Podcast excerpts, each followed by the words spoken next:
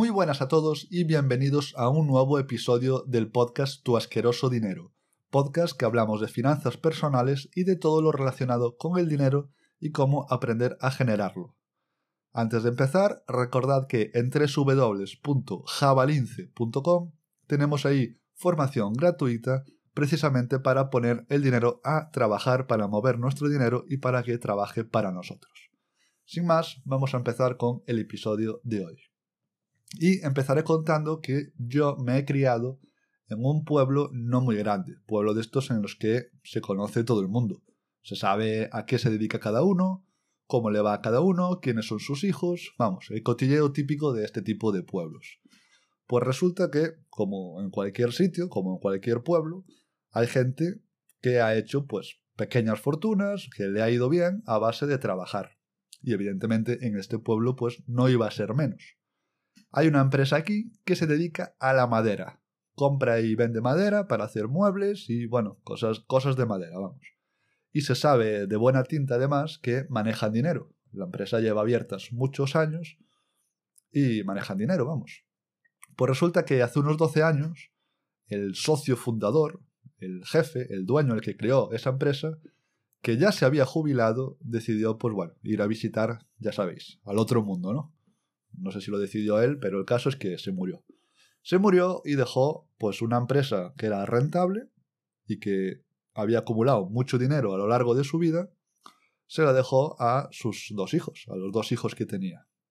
Pues de esto hace ya 12 años. Han pasado 12 años y resulta que ahora ya no hay ni empresa, ya no hay la, la fábrica esa, ya no existe y tampoco hay la fortuna que dejó. Los hijos la dilapidaron en menos de 12 años se esfumó todo. Y ya hablamos precisamente de esto, que pasa también en otros aspectos, que ya hablamos en el episodio este de que el dinero está a la altura de las personas, que si no tienes conocimiento sobre dinero, da igual que te venga lo más grande o lo menos grande, que acabas igual que estabas. Al final, el dinero se iguala a tus conocimientos sobre él. Pero eh, en el episodio de hoy no vamos a hablar sobre esto. Vamos a hablar algo que siempre queda como muy en el horizonte, queda lejano y no sé, es como que queda tan lejos, nunca se habla tanto de, eso. Ya sabéis, hemos dicho por aquí muchísimas veces, pues la importancia que tiene el ahorrar, el invertir para no tener problemas económicos, para llegar a ser libres financieramente y tener más tiempo para nosotros. Discurso que, pues evidentemente es muy fácil de comprar, es muy fácil de vender también, porque todo el mundo quiere, pues, ser más libre, tener más dinero, Nada nuevo bajo el sol, ¿no? Todo, ninguna sorpresa para nadie. Pero cuando hablamos de esto, hablamos de invertir y de ahorrar y de generar dinero, a veces también se menciona el hecho de que si tú acumulas un patrimonio, acumulas riqueza, ese patrimonio se lo puedes dejar a tus hijos, haciendo que su vida, pues, la puedan encarar ya muy de cara, ¿no? Tú te lo curras y le dejas una gran herencia a tu descendencia. Sobre el papel, pues esto parece algo bueno, algo que tú querrías. Se supone que la familia es lo más importante y mucha gente dice que sus hijos pues son lo más importante de su vida y por lo tanto pues quieren lo mejor para ellos. Habrá gente que no piense eso, pero en general ese es el discurso. Entonces aquí llega el debate. El debate es que hay un libro por ahí que se titula Die with Zero, escrito por eh, Bill Perkins, el cual pone en duda esta idea de no gastarte todo tu patrimonio en ti mismo. El libro básicamente viene a decir que ahorrar todo lo posible para el futuro no tiene sentido si no gastamos ese dinero, esos recursos que hemos acumulado, de una manera más sabia y más efectiva que nos permita disfrutar de experiencias significativas en el hoy, en el día de hoy, en el presente.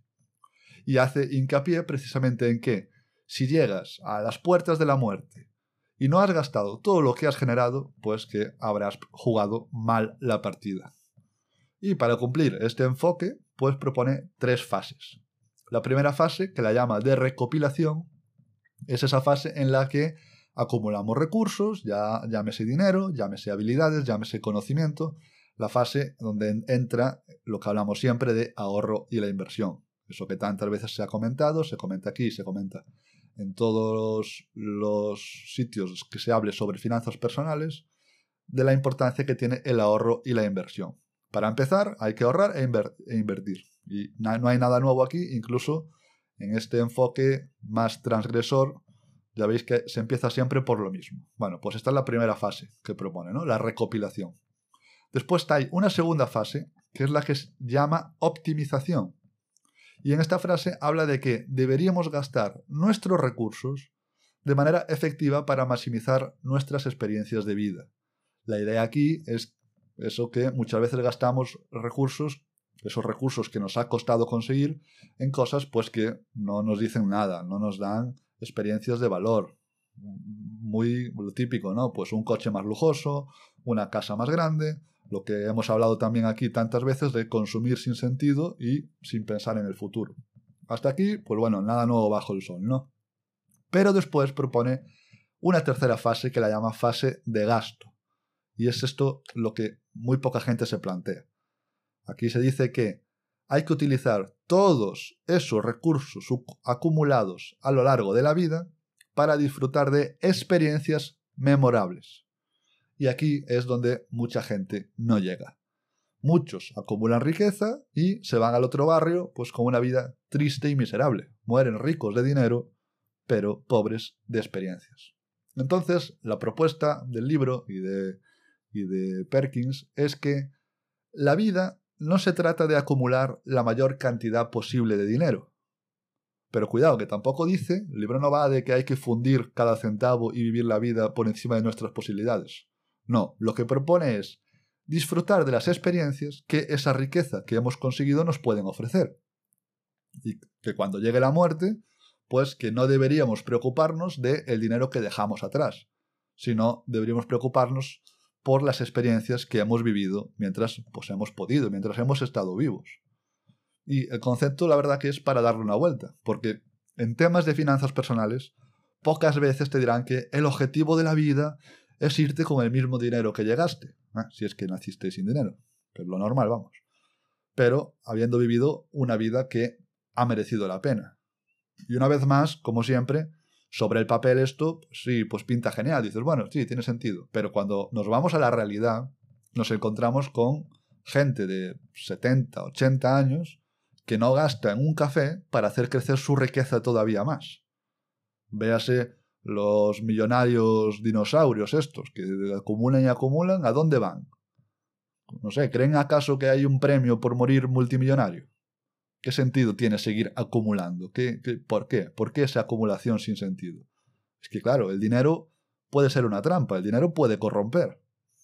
Ya hemos dicho muchas veces que el dinero ha de ser una herramienta y no, no el fin en sí mismo. Una herramienta, pues efectivamente, para poder vivir una vida plena y no una vida consumista. Una vida plena, evidentemente, acorde a cada uno. Para cada uno una vida plena puede ser una cosa o puede ser otra.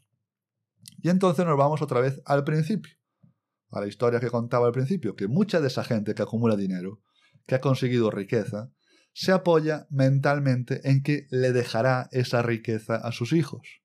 Dice, bueno, yo no me la gasto, pero los hijos tendrán el dinero que yo tuve que conseguir, tuve que trabajar para conseguirlo. Pero claro, aquí está el problema de que los hijos pueden o no aprovechar esa riqueza, como el caso que comentaba al principio, que se la dilapidaron en cero coma y no valió para nada todo el esfuerzo que había hecho el padre. Y no solo eso, no solo es que no tengan la habilidad para aprovechar ese camino que le dejas, esa riqueza, que eso pues podrías trabajarlo, podrías intentar que se formen, pero al final cada uno es cada uno y la vida de cada uno no puede, por muy padre que seas, no puedes decirle cómo tiene que vivir la vida un hijo. O bueno, no deberías, vamos. Si no, estamos ya en adoctrinamiento, ¿no?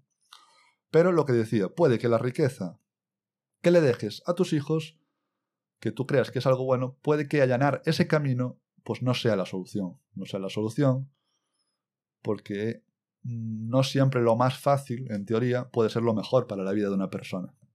Y el otro día, y ya con esto acabo, es que en esa red social, esa famosa red social capaz de lo mejor y lo peor, llamada Twitter, un usuario Inversor 1000 escribía lo siguiente.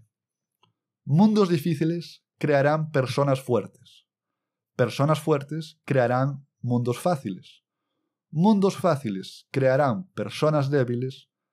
Personas débiles crearán mundos difíciles. Y los mundos difíciles volverán a crear personas fuertes. Decide, por lo tanto, qué mundo quieres dejar a los que vienen. Y con esto lo dejamos aquí. Recordad que en www.javalince.com tenéis ahí formación gratuita precisamente para conseguir libertad financiera y poder llegar a vivir una vida plena. Si quieres gastar el dinero en el futuro, lo gastas y si no, pues mueres millonario, pero eso ya depende de ti. Sin más, lo dejamos aquí y nos vemos en el siguiente episodio.